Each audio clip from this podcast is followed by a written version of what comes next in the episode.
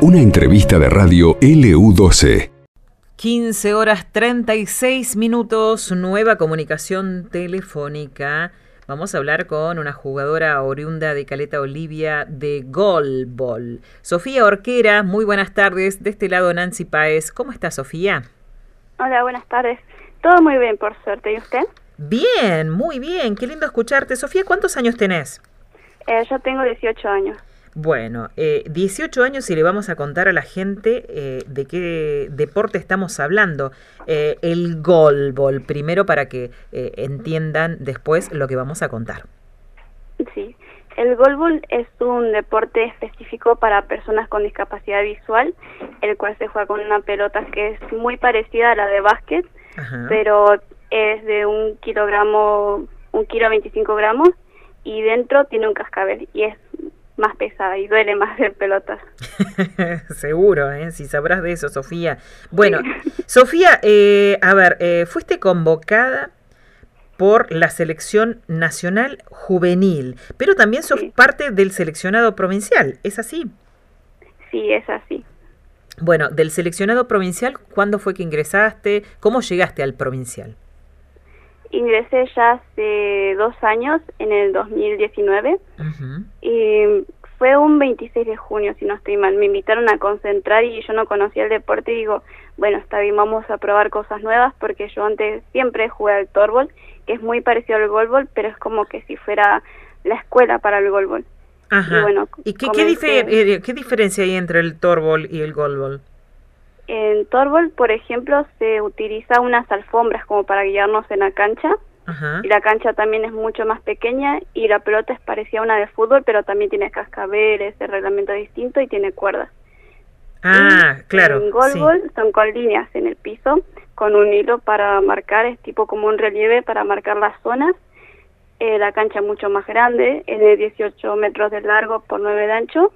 Y bueno, la pelota es mucho más grande, más pesada y el reglamento en golbol está en inglés, no está en español.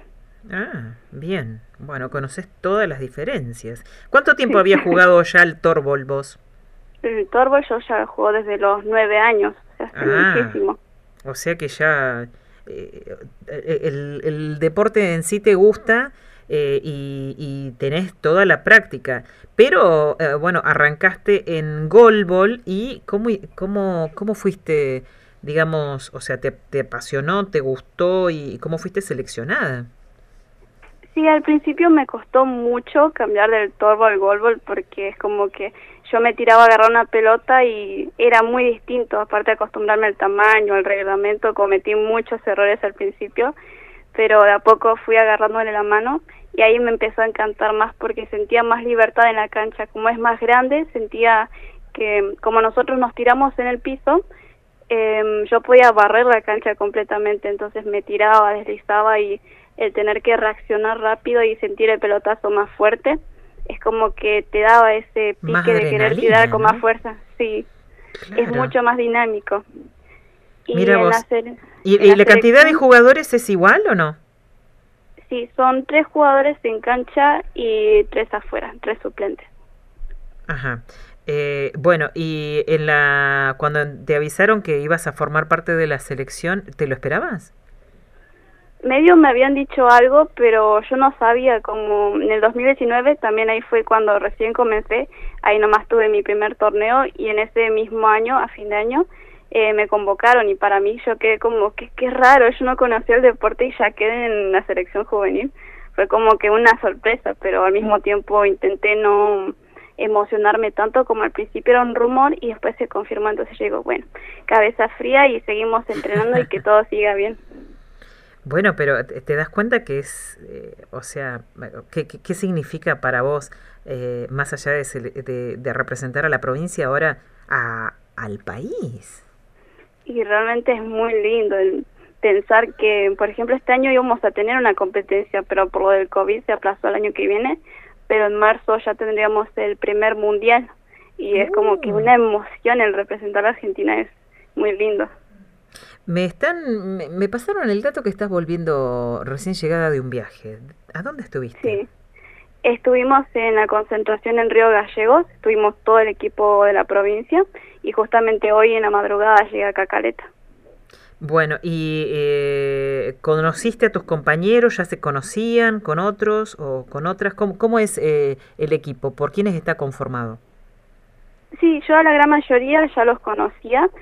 Eh, está conformado por, creo que son dos chicos de Río Gallegos, que son Alejandro Francisco. Viajó un compañero mío de acá de la ciudad, que es Leonardo.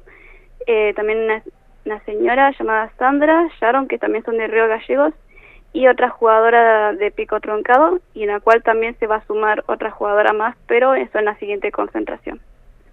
Bueno, eh, ¿cómo crees que, que siga tu, tu, vida deportiva después de, eh, de participar de un mundial, no? ¿Pensás eh, seguir, me imagino, practicando este y quizás otros deportes? Sí, yo una vez que siga con los mundiales, todo eso me voy a seguir dedicando y voy a apuntar por más por ahora. Mi objetivo es en París 2024, que ah. espero llegar a ser convocada a la selección mayor. Así que a seguir entrenando nomás. Qué bueno. ¿Y en Caleta tenés a dónde entrenar? Eh, sí, hace poco pudimos conseguir un lugar fijo y bueno, es en un gimnasio, ya tenemos horario, tenemos ya las pelotas, tenemos todo ya para entrenar.